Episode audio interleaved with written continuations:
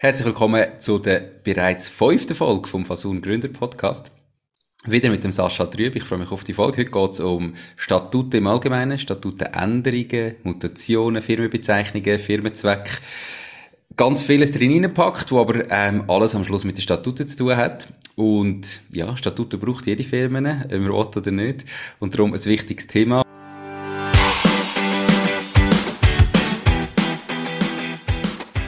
Herzlich willkommen zum Fasun Gründer Podcast bei Macht dein Ding. Hier besprechen wir detailliert alle Themen rund um die Unternehmensgründung in der Schweiz. Die Experten von Fasun haben schon tausende Gründerinnen und Gründer in die Selbstständigkeit begleitet und wissen darum genau, von was sie reden. Viel Spaß bei dieser Podcast-Folge. Hoi Sascha, schön bist du da, wie geht's? Hoi Nico, sehr gut, freue mich auf die Folge. Wir starten doch gerade direkt rein. Was sind Statuten? Warum brauche ich die? Ja, grundsätzlich Statuten, die braucht es für die Gründung von einer Kapitalgesellschaft. Da sind halt verschiedenste Sachen niedergeschrieben, eben wie der Firmenname, der Firmenzweck, wer die Verwaltungsorgane sind und, und, und. Also das ist einfach so ein bisschen das Gerüst von der Gesellschaft. Das ist einfach vorgeschrieben, also das braucht es. Genau, genau. Also da können wir nicht drum herum, wenn man eine GmbH oder eine AG gründet, dass wir da die aufstellen müssen gibt es verschiedene Punkte. Wir reden nachher über den Mindestinhalt. Der allererste Punkt ist der Firmenname und der Firmensitz. Was habe ich da für Möglichkeiten?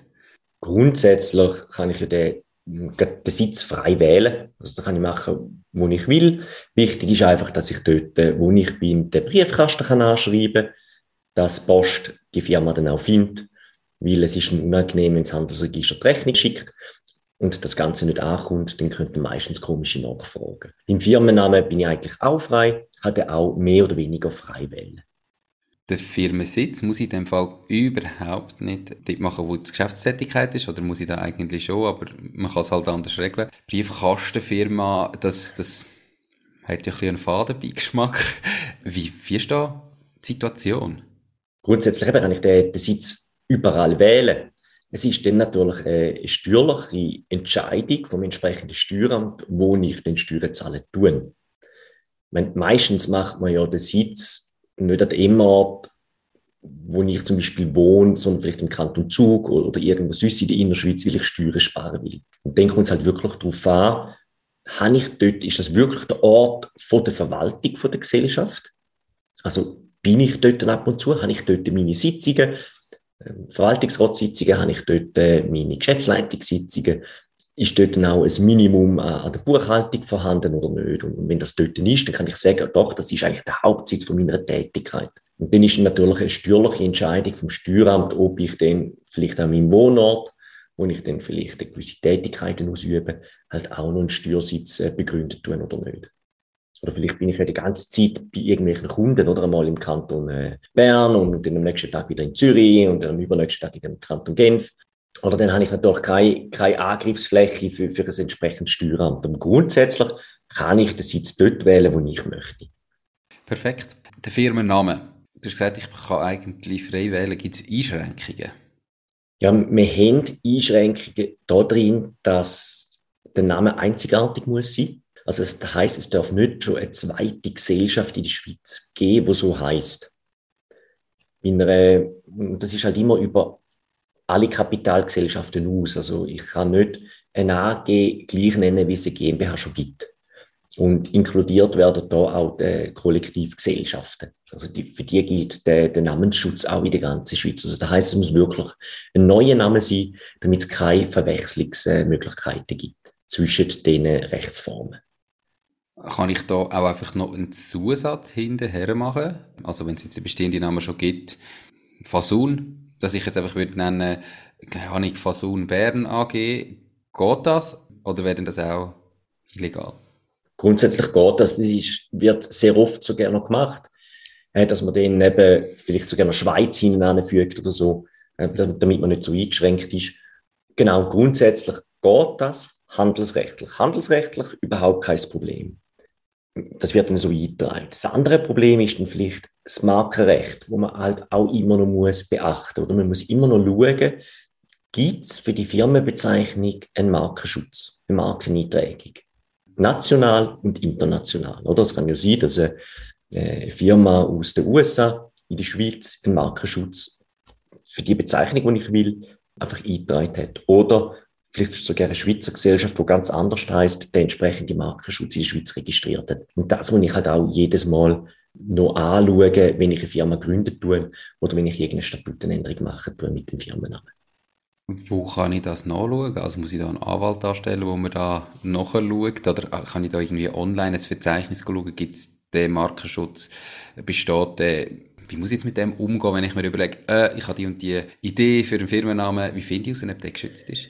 Ähm, es gibt da wie, ich sage jetzt mal, zwei verschiedene Orte. Das eine ist äh, das Institut für geistiges Eigentum. Die sind eigentlich für die Schweiz zuständig, also Schweizer Firmen, die in der Schweiz ein äh, markenrechtlich Marken eingetragen haben. Also da findet man über swissrec.ch findet man, findet man die Seite. Und das andere ist dann international. Das heißt, das sind dann wirklich Unternehmen, die außerhalb von der Schweiz sind, wo in der Schweiz eine Marke eingetragen haben. Und das werden einfach über wippo.int wo man dann das Ganze noch entsprechend nachschauen kann. Das ist einfach das Markenrecht und auf cfix.ch, das ist einfach der zentrale Firmenindex von der Schweiz, wo alle Firmen eingetragen sind. Dort kann ich nachschauen, ob es schon eine Firma gibt, die gleich heisst. Oder ähnlich. Die Links findet ihr natürlich alle verlinkt in den Show Notes auf der Webseite www.mach-ding.ch und wer das Video schaut, unterhalb vom Video verlinkt, dass er es nicht mit eintippen, sondern einfach nur könnt drauf tippen. Perfekt. Habe ich weitere Einschränkungen, außer jetzt, dass der Markenname einzigartig muss sein? Oder ist es eigentlich alles völlig offen? Ja, ich würde mal sagen, es ist mehr oder weniger alles völlig offen. Was ich natürlich immer Problem habe, ist, ähm, es muss Relation bestehen zwischen Firmennamen und Firmenzweck. Das heißt, das darf nicht täuschend sein. Ich kann nicht im Firmennamen drin schreiben, dass ich ein Treuhandbüro habe, aber aus dem Zweck heraus ist es eigentlich klar, dass es eine Schreinerei ist. Das funktioniert nicht oder das wird enttäuschend. Das heißt, wenn im Firmennamen irgendwie keine Fantasiebezeichnung ist, sondern oder irgendeine Tätigkeit hinweist, brauche ich das natürlich die Tätigkeit entsprechend auch im äh, Firmenzweck drin. Also ich auch dort bin ich ein bisschen gebunden. Und gerade immer dann, wenn ich jetzt eben zum Beispiel Bern nehme oder irgendeine andere Stadt, St. Gallen oder Kanton Zürich oder so irgendetwas, dann muss die Firma auch den entsprechenden Bezug zu der Region haben. Also ich kann nicht äh, in der Stadt St. Gallen eine Firma gründen, die heißt Treuhand Zürichsee GmbH. Weil ich ja keinen Bezug zum, zum Zürichsee habe. Oder ich muss dann dort wirklich in dieser Region sein, in der Region Zürichsee, damit ich dort die Firma dann auch so entsprechend kann eintragen Perfekt. In der Schweiz, jetzt gerade bei GmbH AG, hat, gibt man bei jeder Firma immer den Zusatz AG, GmbH. Beim Firmennamen, ist das Pflicht? Muss man den anschreiben? Oder macht man das einfach, damit man auf den ersten Blick sieht, ah, das ist ein AG? Also es ist grundsätzlich Pflicht, dass ich das auf allen offiziellen Dokumenten so habe. Rechnungen, ähm, Verträge, die ich unterschreibe, im Impressum von der Webseite. Wenn ich aber finde, mein Logo sieht doof aus mit dem AG oder GmbH, kann ich das dort auch weglassen. Also dort spielt es nicht so eine Rolle. Aber überall, wo ich offiziell auftrete, tun, habe ich die Zusätze hinten dran. Kann ich auch so Sonderzeichen brauchen? Also das Ausrufezeichen nach dem Namen oder irgendwie ein Und in der Mitte oder gibt es da Einschränkungen? Ja, es ist halt immer ein bisschen die Frage, was für Sonderzeichen das es sind. Äh, ein Und, auch ein Kaufmanns-Und, das ist kein Problem, wenn es wirklich verbindend ist oder wenn es heißt A und B GmbH, dann ist es kein Problem. Wenn ich aber nur schreibe Consulting und oder Consulting plus GmbH, dann funktioniert es wieder nicht mehr. Also da muss man immer ganz genau schauen, oder, wie die Sonderzeichen in der, im Firmennamen gebraucht werden. Und gerade Ausrufezeichen, Fragezeichen oder andere spezielle Symbole, ich sage jetzt mal eine Prozentzahl oder irgendein Dollarzeichen oder so irgendetwas, die sind grundsätzlich nicht zulässig. Wenn finde ich das raus? Also wenn ich jetzt eine Firma gründe, ähm, dann sagt mir spätestens das Handelsregister, hey, äh, musst du nochmal über Bücher das geht nicht, weil das und das Sonderzeichen ist drin, das musst du rausstreichen. Dann müsstest du halt einfach nochmal neu überlegen oder denken, okay, kann ich es ausschreiben oder wie funktioniert, wie ist da der Ablauf? Ja, grundsätzlich ja. Also ich sage jetzt mal, das Handelsregister ist die letzte Instanz, wo das dann einfach würde ablehnen. Aber wenn man einen guten Notar hat, tut einem natürlich der Notar entsprechend darauf hinweisen, dass das nicht wird funktionieren, aus den und den Gründen. Oder wenn man jetzt das eben mit einem Gründungspartner macht, mit einem Treuhänder oder einem Online-Portal wie mit uns, dann sollte das eigentlich schon der Treuhänder oder das Online-Portal einem darauf hinweisen, dass das entsprechend nicht funktionieren tut. Ihr habt einen Artikel, ähm, einen sehr ausführlichen Artikel auf eurem Blog. Der wird natürlich auch verlinkt, wo wirklich alles nochmal sehr im Detail drin steht, was geht mit Beispielen und so weiter.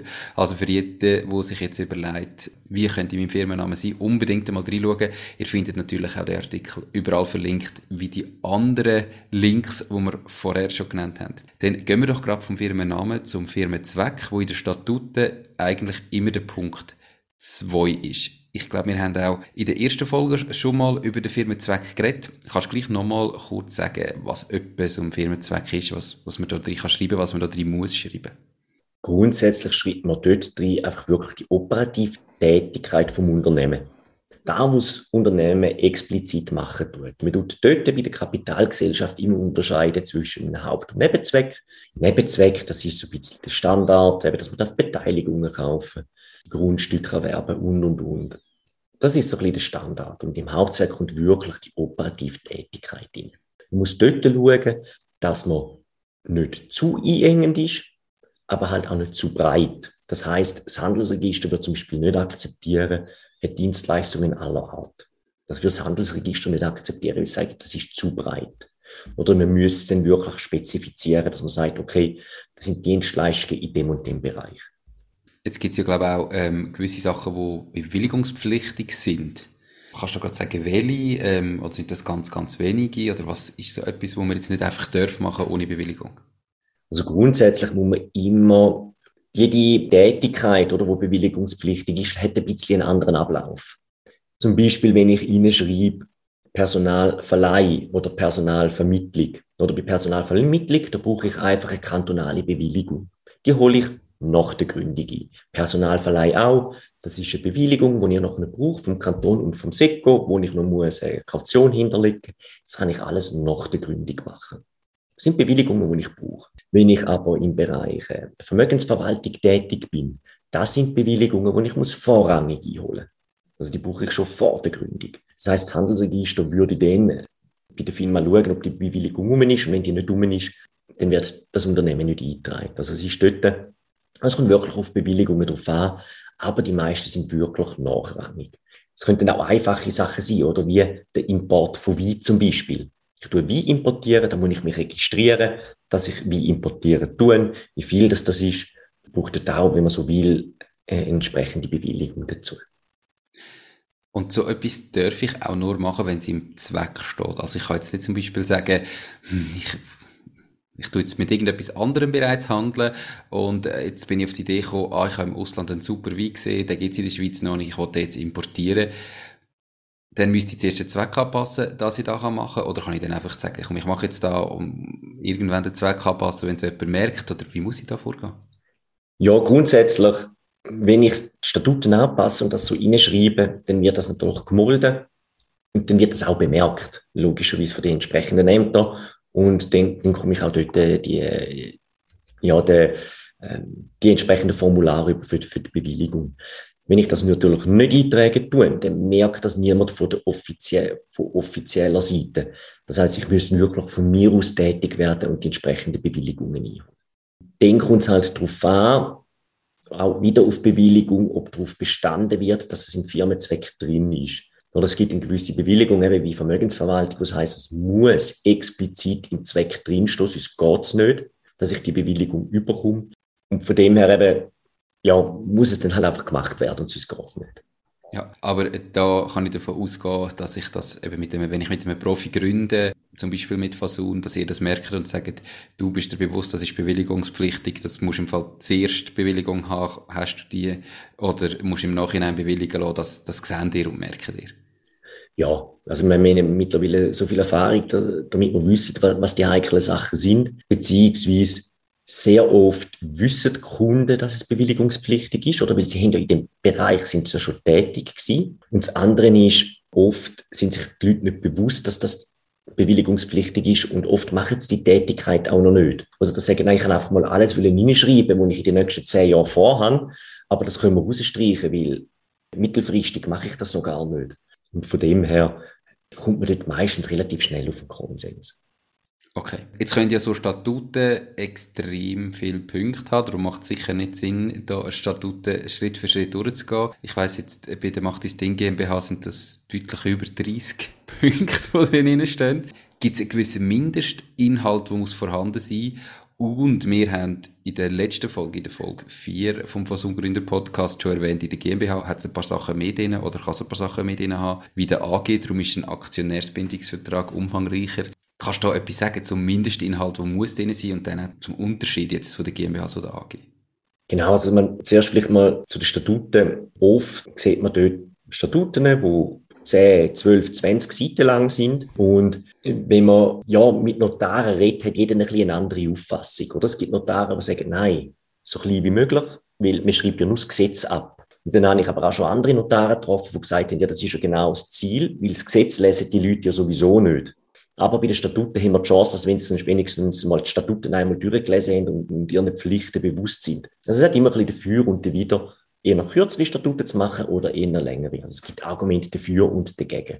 Zu deiner Frage zum, zum Mindestinhalt. Also es ist sicher die Firma, die dazugehört, also der Firmenname, der Sitz und der Zweck, wo drin muss sein, dann die Höhe vom Aktienkapital beziehungsweise Stammkapital, bei der AG halt den Nennwert, die Anzahl, die Liberierung, das muss halt einfach drin sein. Dann haben wir dort noch drin die Einberufung von der Generalversammlung, Stimmrecht von der Aktionäre, die Organe von, also der Verwaltungsrat, die Revisionsstelle und was auch immer drin ist, ist eine Publikation von der Gesellschaft oder wie tut man publizieren das Ganze. Und ähnlich ist es eigentlich bei der GmbH. Dort haben wir auch Firmazweck, Sitz, Stammkapital, wie viel Anteil das wir haben und auch dort noch Bekanntmachung eigentlich von der wie GmbH Bekanntmachung äh, oder die Form der Bekanntmachung von der GmbH ja, oder drin. Das ist so ein bisschen der Mindestinhalt und die meisten Handelsregister haben Vorlagen fürs Minimum und auch für eine größere Version. Also da kann man bei den meisten Handelsregistern schauen, wo Vorlagen haben und wenn man jetzt sagt, ich will etwas nehmen oder etwas Spezielles haben, kann man sich das anschauen und könnte sich theoretisch auch die Statuten ein bisschen zusammenstellen oder was für einen wichtig ist. Aber eben, ich bin halt, ich persönlich bin immer ein bisschen der Auffassung, äh, was schon im Gesetz steht, müssen wir nicht unbedingt nochmal niederschreiben. Das macht das Ganze einfach zu groß unter Umständen. Ja, du hast jetzt, wie gesagt, eigentlich schreibt man nur das Gesetz ab in der Folge 4 ist darum gegangen, Aktionärsbindungsvertrag, Stammanteilbindungsvertrag. Dort ist man ja extrem frei, was man reinschreiben kann kreative Lösungen finden und so weiter. Bei der Statut ist das in dem Fall so ganz anders. Dass man da wirklich einfach die gesetzlichen Artikel kann sagen, den Artikel nehme ich jetzt noch rein und ich bin eigentlich frei, welche Artikel ich reinnehmen will, aber am Schluss ist der Artikel an sich, habe ich wenig Spielraum zum Anpassen. Ja, genau. Also ich habe relativ wenig Spielraum. Ich habe zum Beispiel bei gewissen Quoren oder bei gewissen Entscheidungen kann ich natürlich sagen, ich will ein höheres Quorum. Ich will nicht, ähm, dass Mehrheit entscheidet, sondern ich will, dass eine zwei Drittels Mehrheit darüber entscheidet. Zum Beispiel, oder ich will Einstimmigkeit für gewisse Entscheidungen. So Sachen kann ich natürlich drinnen in Statuten. Auch dann ist eigentlich mehr oder weniger das Gesetz abgeschrieben, aber einfach, wenn, es darum geht, es ist das mehr erforderlich für den Beschluss, schreibt man dann halt eine eine Zweidrittelsmehrheit ist erforderlich für den Beschluss. Also auch dort schreibt man mehr oder weniger halt auch dort das Gesetz ab. Aber man ist recht eingegangen von den Möglichkeiten, die man hat.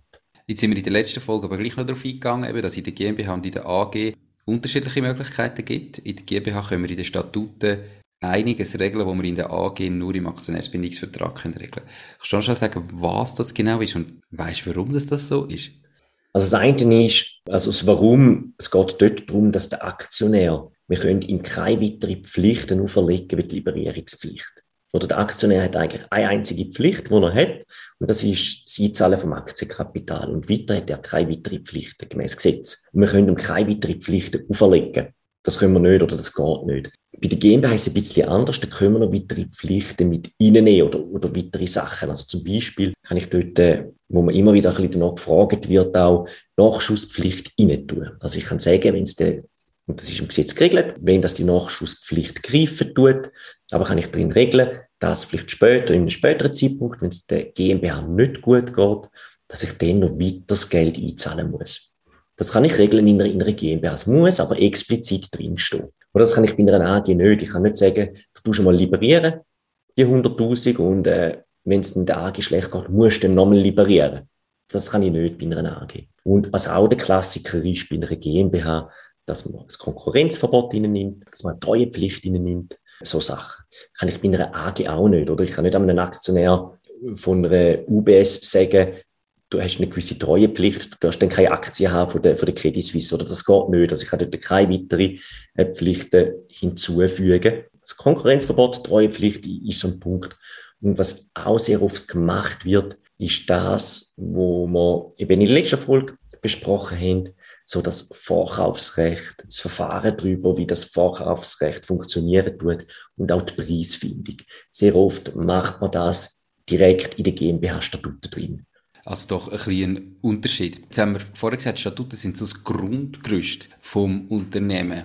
Was kann ich denn da überhaupt anpassen? Also das nennt man ja dann Mutation. Kann ich da alles anpassen und jeden Artikel eigentlich auch wieder rauslöschen und verändern oder eine Formel anpassen, wenn ich gesagt habe, zu dem Preis wird es verkauft? Und wie aufwendig ist das? Wem muss ich da melden? Grundsätzlich anpassen kann ich alles, eben wenn es halt nicht gegen das Gesetz verstoßt. Also ich kann jeden Artikel rauslöschen, hinzufügen, wie ich möchte. Es ist halt einfach jedes Mal eine Änderung von den Statuten. Und jedes Mal, wenn ich die Statuten ändere, brauche ich einen Notar dafür. Mit den entsprechenden Kosten, die das mit sich bringt. Ich muss zu einem Notar, der macht entsprechende Stempel drauf, dann geht es ins Handelsregister, dann gibt es natürlich noch die Handelsregistergebühren. Also anpassen kann ich alles, es ist halt einfach mit den entsprechenden Kosten verbunden kann ich in dem Fall auch eine Firma übernehmen und eigentlich sagen, ich ändere jetzt sofort alles?